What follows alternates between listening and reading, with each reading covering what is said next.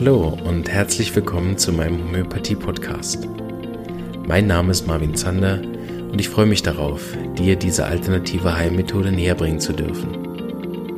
Ich werde dir die Hintergründe und Grundlagen leicht verständlich erklären, von meinen Erfahrungen und Erkenntnissen berichten und dir ermöglichen, alle Bereiche dieser ganzheitlich wirkenden Therapie kennenzulernen. Ich freue mich, dass du dabei bist und wünsche dir viele Erkenntnisse bei der heutigen Episode.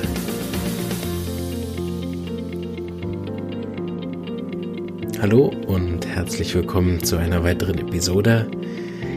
Wir haben uns alle von Otto Brunn hoffentlich erholt und äh, der Kongress schlägt ja auch Wellen. Ich nehme demnächst noch ein paar Sachen auf, die sich da ergeben haben.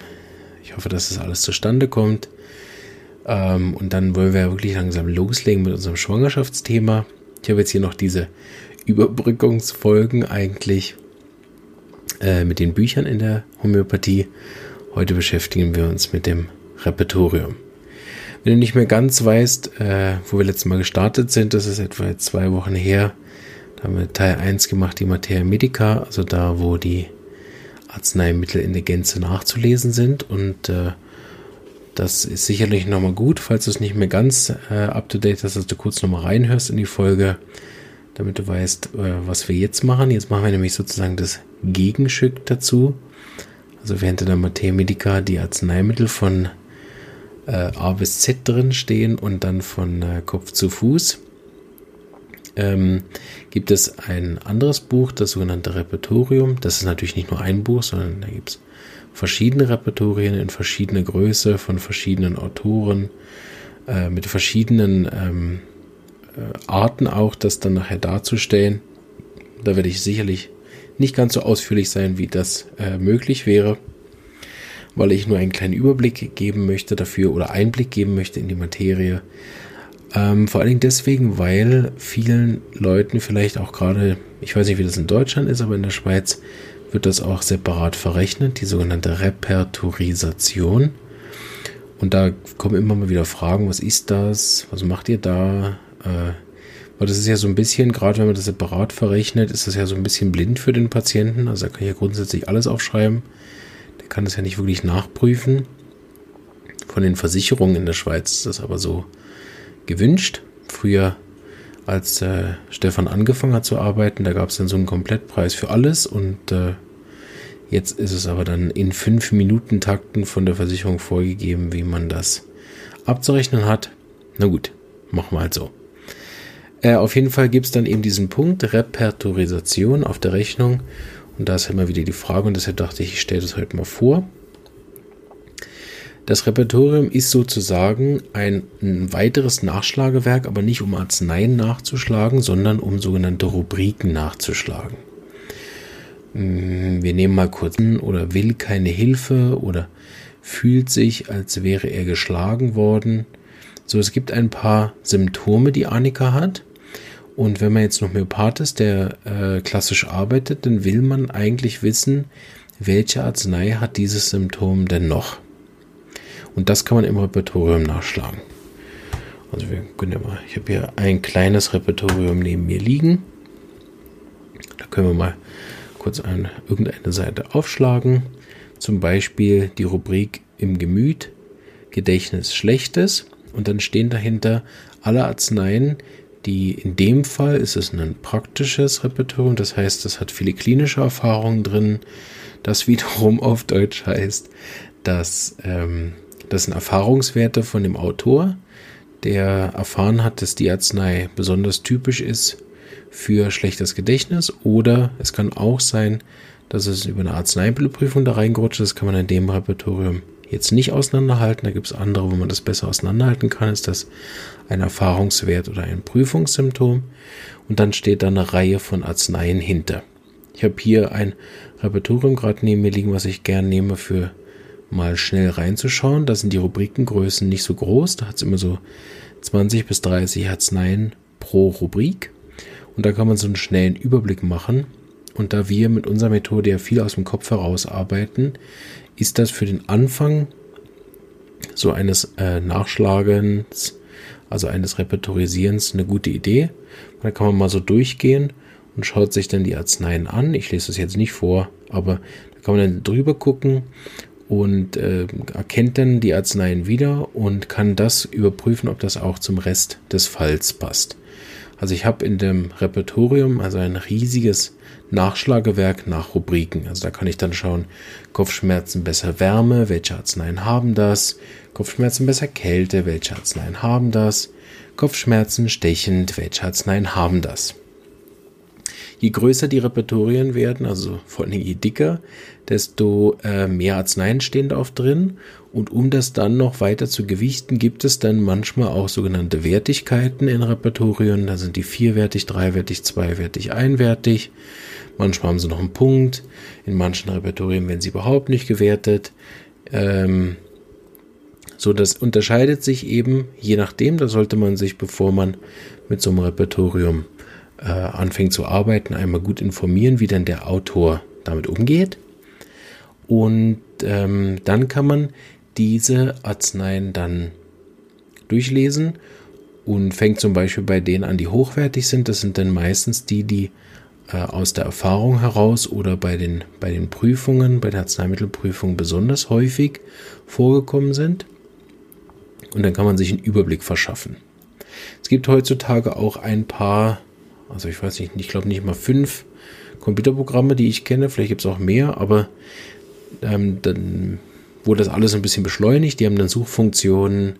Dann kann man die einzelnen Rubriken rauswählen und dann kann man sich das so vorstellen, dass man eigentlich dann so ein bisschen Mathematik machen kann mit der Homöopathie. Also nehmen wir an, wir haben jetzt bei so einem Patienten zehn gute Rubriken rausgefunden. Also der hat einen Auslöser Folge von Hamster gestorben, dann hat er drei, vier Gemütssymptome, dann hat er noch äh, Verstopfung mit erfolglosem Drang, dann hat er noch Kopfschmerzen auf der rechten Seite brennend stechend und so weiter. Also wir haben zehn gute Rubriken.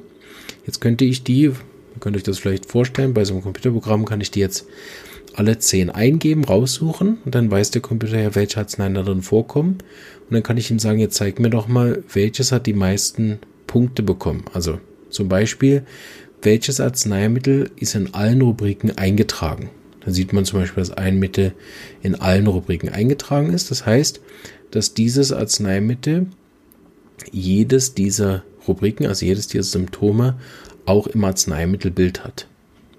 Da kommen dann noch 100 andere Mittel bei raus, die dann teilweise nur neun oder sechs oder halt nur eins davon abdecken. Also da ist dann wieder die gesamte Materia Medicas dann aufgelistet, danach, wie viele dieser Rubriken dann abgedeckt werden. Und dann wird natürlich auch noch gezählt, wenn die verschiedene Wertigkeiten haben, kriegen die dann so Punkte. Also wenn der in der Rubrik äh, immer dreiwertig drinstehen würde, dann hätte der 30 Punkte nachher. Also 3 mal 10. Und so kann man dann nach den Punkten sortieren, so kann man nach den Rubriken sortieren. Und dann sieht man, welche Arzneimittel den meisten von dem Fall abdecken. Da gibt es jetzt natürlich so ein paar Kniffe. Man muss ein einiges über das Wissen über das Repertorium, zum Beispiel, dass bestimmte Arzneien nicht so gut eingetragen sind wie andere, dass äh, verschiedene Autoren teilweise auch in den Büchern eingetragen haben, dass verschiedene Erfahrungen da reinfließen, sodass mit dem größeren Repertorium eigentlich zu arbeiten sehr viel Erfahrung braucht und auch sehr viel eigenes Materia-Medica-Wissen damit ich die Repertorisation anschließend auch beurteilen kann. Sonst kann ich ja einfach den Computer entscheiden lassen, was ich gebe. Ich mache das immer mal wieder, dass ich meine Repertorium, also meine Fälle auch in, in ein Computerprogramm eingebe. Und wir sind also selten einer Meinung. ähm, was vielleicht auch dafür spricht, dass ich mit dem Computerprogramm nicht so gut klarkomme. Aber es ist wirklich so, dass bestimmte Arzneien, mit denen wir täglich hantieren, dann in bestimmten Repertorien äh, sehr schlecht eingetragen sind, weil da beispielsweise dann die Erfahrungen von Dr. Hughes gar nicht eingeflossen sind. Deshalb arbeite ich gern mit dem Repertorium komplett von Dr. Hughes. Das hat den Vorteil, dass das die Arzneien, die ich in der Praxis täglich verwende und mit der Materia Medica, von dem ich erarbeite, von ihm, sich eins zu eins deckt. Bedeutet, wenn ich im Repertorium eine Rubrik nachschlage und da die verschiedenen Arzneimittel drinstehen, dann finde ich die auch in einem praktischen Materia Medica dann unter dem Arzneimittelbild wieder. Sobald ich natürlich über die praktische Materia Medica hinaus arbeiten will, braucht es dann ein größeres Repertorium, damit ich auch Arzneien mit abdecke, die zum Beispiel mit denen Dr. Hughes weniger Erfahrung hat oder die im äh, Repertorium schlechter vertreten sind, bei Dr. Hughes selber.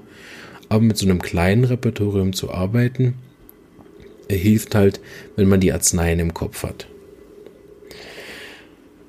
Was ich immer wieder wichtig finde, warum ich auch das Repertorium gern vorstelle für, für Laien oder Leute, die, die ganz wenig Erfahrung erst mit Homöopathie haben, auch an den Offline-Kursen, wenn ich Verletzungsmittelvorträge gebe, dann stelle ich auch immer wieder das Repertorium vor, aus dem Grund, damit die Leute verstehen, dass Homöopathie eben eine, eine, also es ist ja im Prinzip skurril, ne? wenn wir schulmedizinisch aufgewachsen sind, dass es gibt ein Mittel für das und eine Impfung für dies und eine Impfung für jenes, dann gibt es für jede Krankheit eigentlich ein Therapievorgehen und meistens ein äh, oder mehrere Arzneien, die spezifisch sind dafür. Das ist natürlich logisch, weil wir ja ähm, auf einer chemischen Ebene den Fall betreuen, wenn wir Schulmediziner sind und dann braucht das natürlich eine oder eine komplexe chemische Substanz dafür, etwas im Körper zu hemmen, zu aktivieren, zu unterstützen oder was auch immer die,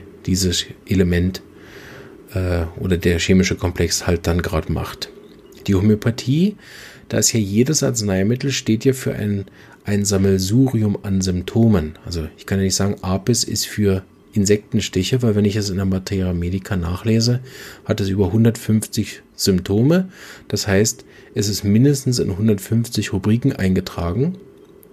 Bedeutet, es kann sein, dass ich Apis finde in der Rubrik schlechtes Gedächtnis, dass ich Apis finde in der Rubrik finde äh, äh, Appetit auf Salziges. Das kann sein, dass ich Apis finde in der Rubrik Verstopfung, je nach Erfahrung vom Autor. Jetzt heißt es aber nicht, dass Apis ein super Mittel ist für Verstopfung, für Insektenstiche oder für schlechtes Gedächtnis, sondern dass Apis auch diese Symptome ausgedrückt hat. Und wir geben ja die Arznei in der Homöopathie nicht auf einzelne Symptome hin, auch nicht auf drei Symptome hin, sondern auf die Totalität der Symptome. Das heißt nicht das Total, sein Unterschied. Das Total wäre, ich frage den Patienten 100 Symptome, gebe die 100 Symptome in den Computer ein und nehmen dann eins von den Arzneien, die alle 100 Rubriken abdeckt. Das wäre das Total, oder? Die Totalität meint, dass wir den, den Menschen in seiner Gesamtheit beurteilen und die Arznei geben, die am ähnlichsten passt zu dem, was seine Krankheit ausmacht, also zu den Krankheitszeichen. Das habe ich in den äh, Folgen davor schon öfter auch mal wieder erklärt, aber ist es über das Repertorium nochmal leichter zu verstehen oder vielleicht auch schwerer? weil ich jetzt ja ähm, sehe, dass ich, wenn ich Arnika lerne, A, Angst vor Berührung, dann ist, wenn ich das neu in der Homöopathie starte, dann ist ja da schnell die Welt zu Ende. Also, aha, gut. Angst vor Berührung, Arnika, ich kenne nur Arnika. Deshalb jeder Fall eigentlich, der Angst vor Berührung hätte, der könnte jetzt äh, Arnika brauchen, aus der Sicht des Laien, oder? Ah, da habe ich einen Fall mit Rückenschmerzen, chronische Rückenschmerzen und sie hat nicht gerne Berührung, dann gehe ich doch mal Arnika. Ah, das ist ein Fall von Gallenkolik, der hat nicht gern Berührung. Ja, das hat bestimmt auch Arnika. äh, oh, der hat einen Blinddarm, Bauchschmerzen. Ah, da gebe ich mal Arnika. Ne? So funktioniert dann, wenn ich als Schulmediziner Homöopathie mache oder wenn ich als schulmedizinisch denkender Mensch ähm, Arzneimittel verschreibe, dann denke ich, so und verschreibe die Arzneien eben entweder auf eine Krankheit hin oder auf ein Symptom hin. Vor allen Dingen dann, wenn ich eben nicht mehr weiß. Und dafür ist das Repertorium so gut, weil es öffnet die Welt für mich und ich kann dann verstehen, dass eben Arnika in, dem, in der Kombination aus Verletzung, Blutung, Schock, Schreck, Abneigung zu Berührungen, Gefühl, als wenn ein LKW über mich drüber gefahren wäre, besser Wärme, schlimme Berührung und all die Symptome, die dazugehören, kann ich verstehen, dass in der, in der Komplexität dieser Symptomen, in der Totalität eben dieser Symptomen, ich Arnika erkenne. Und eins dieser Symptome der Totalität von Arnika ist die hohe Angst vor Berührung. Wenn ich jetzt aber einen anderen Fall habe, wo ich einen Menschen habe, der grundsätzlich nicht gern Berührung hat, dann kann es ganz eine andere Arznei sein. Und verrückterweise stehen die jetzt halt alle in der Rubrik drin, Abneigung zu Berührung. Da steht Arnika drin, wenn es sich um eine Verletzung handelt. Da steht Sepia drin als Folge von einer enttäuschten Liebe oder einer schlechten Beziehung. Da steht ähm, Lachesis drin als Folge von äh, Kongestionssymptomen oder allgemein, dass sie nicht gern Enge am Körper hat, weil sie überall so aufplatzende Gefühle hat und so weiter und so weiter. Also da stehen dann gewisse äh, Arzneimittel in dieser Rubrik drin, die haben aber damit Arnika äh, höchstens gemein, dass sie eben in dieser Rubrik stehen, kommen aber nicht annähernd in denselben Fällen zum Einsatz. Und das erschreckt einerseits am Anfang, wenn ich dann als, als Student, auch als junger Student, hatte ich so im ersten, zweiten Jahr das Gefühl, ja, eine Homöopathie ist ja nicht so schwer. Also das für das, das für das, das für das, das für das. Und dann kenne ich vielleicht noch eine zweite Arznei und zum Beispiel, war so ein typischer ähm, Aha-Erlebnis war, uns wurde mal unterrichtet, Ignatia erkennt man daran, dass sie immer äh, nach jedem Satz seufzen sie. Dieses tiefe so. Und dann lernt man das so zwei Jahre lang und dann kommt lange Zeit kein anderes Arzneimittel, was es noch hat. Und plötzlich kommt dann Gelsemium, Mittel, was relativ ähnlich ist, kommt auch noch als Folge von äh, schlechter Nachricht, was Ignatia auch hat und so, relativ ähnlich. Und dann, ja, Gelsemium seufzt auch nach jedem Satz. Und dann denkt man, hä? Mist, das hatte ich mir doch jetzt bei Ignatia gemerkt, dass nur das Mittel das hat. Und dann kommt Gelsemium, dann kommt irgendwann noch ein dritter Arznei. Irgendwann sagt man, ja gut, jetzt mache ich mal das Repertorium auf. Jetzt gucke ich doch mal, wie viele Arzneien haben denn dieses Symptom Seufzen immer am Ende vom Satz.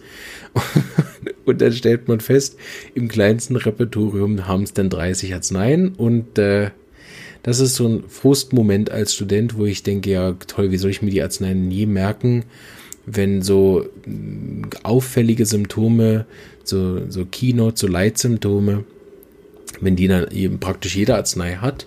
Und mit dem Laufe der Jahre versteht man halt, dass es darum geht, um die Totalität, also nicht, ob das, ob der Patient jetzt ein, zwei oder drei wichtige Symptome ausgeprägt hat, sondern welche Arznei deckt am besten alle dieser Ausprägungen. Und hier kommen wir zum Individualitätsgedanken, zum, Einzigartigkeits, zum Einzigartigkeitsgedanken und verstehen, dass es eben nur eine Arznei geben kann, die ähnlich ist zu dem Zustand, den der Patient ausprägt. Und das Repertorium hilft dabei, den Kopf zu öffnen, andere Mittel in Erwägung zu ziehen und auch seltene Arzneien mit einzubeziehen. Je nach Repertorium sind nämlich auch sehr seltene Arzneien manchmal verzeichnet. Und ähm, Dr. Hughes hat uns mal sehr schön gezeigt, wie man, wie man seltene und kleine Arzneien auch mit dem Repertorium dann in Anführungsstrichen repertorisieren oder finden kann. Ähm, nicht indem man jetzt jedes Mal die ganze Rubrik durchliest, sondern indem man ähm, dann einzelne äh, Rubriken, die, die sehr entscheidend sind für den Fall, eben dann durchliest und die einzelnen Arzneien kennt. Und ich mache das in der Praxis immer so, wenn ich, wenn ich einen Fall habe, der eine Rubrik hervorbringt, die ich noch nie am Wickel hatte. Das Gibt es natürlich inzwischen nicht mehr so häufig, aber früher gab es das oft.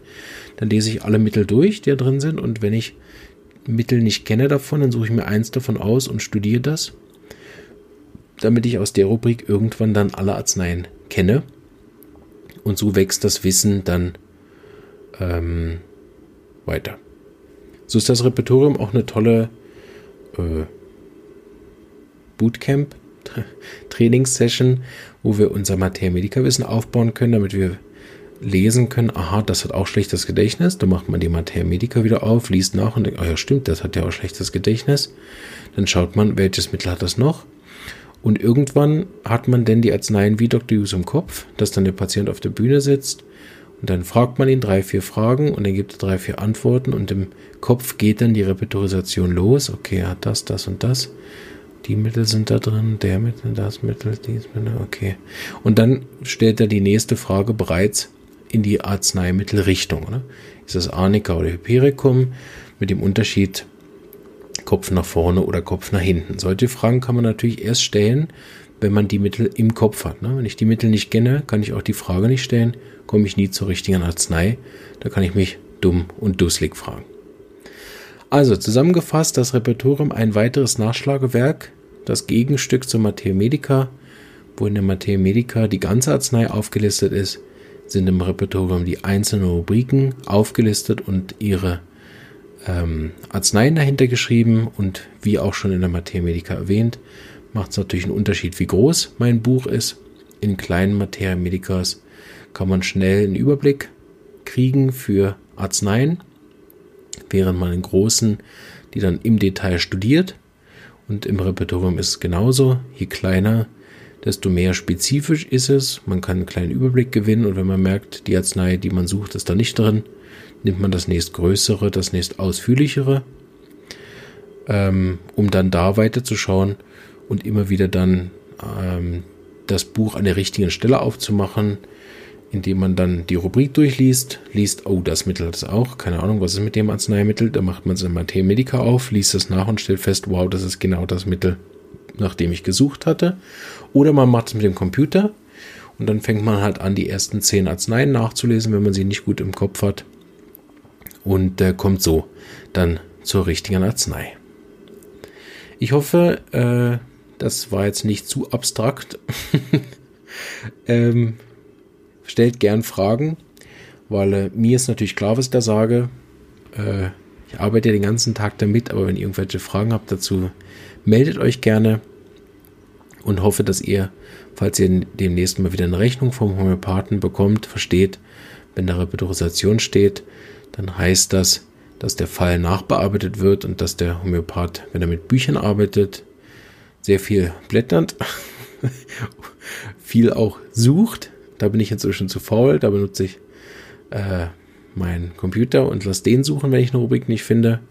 Die gibt dann, hat dann auch so Volltextsuchen und Wortsuchen und so. Dann findet man eigentlich relativ schnell. Das kürzt es enorm ab. Deshalb haben wir in der Praxis auch von 2017 auf 2018 die Repetitorisation halbiert von der Zeit, seit wir mit dem Computer arbeiten, so dass wir günstiger geworden sind in vielen Fällen weil wir weniger Zeit tatsächlich auch repertorisieren. Ähm, ja. Und ähm, jetzt habe ich mich doch noch rausgebracht gegen Ende. E. Ja. Also ich hoffe, dass ihr jetzt alle wisst, was es heißt, wenn Repetitorisation draufsteht auf der Rechnung. Dann heißt es, dass der Homöopath den Fall nachbearbeitet ähm, und nicht aus dem Fenster guckt. so. Gut. Ich ähm, mache äh, noch eine dritte Folge dazu, die Grundlagenbücher. Und dann haben wir sozusagen die, die großen Bücher in der Homöopathie auch im Podcast vorhanden.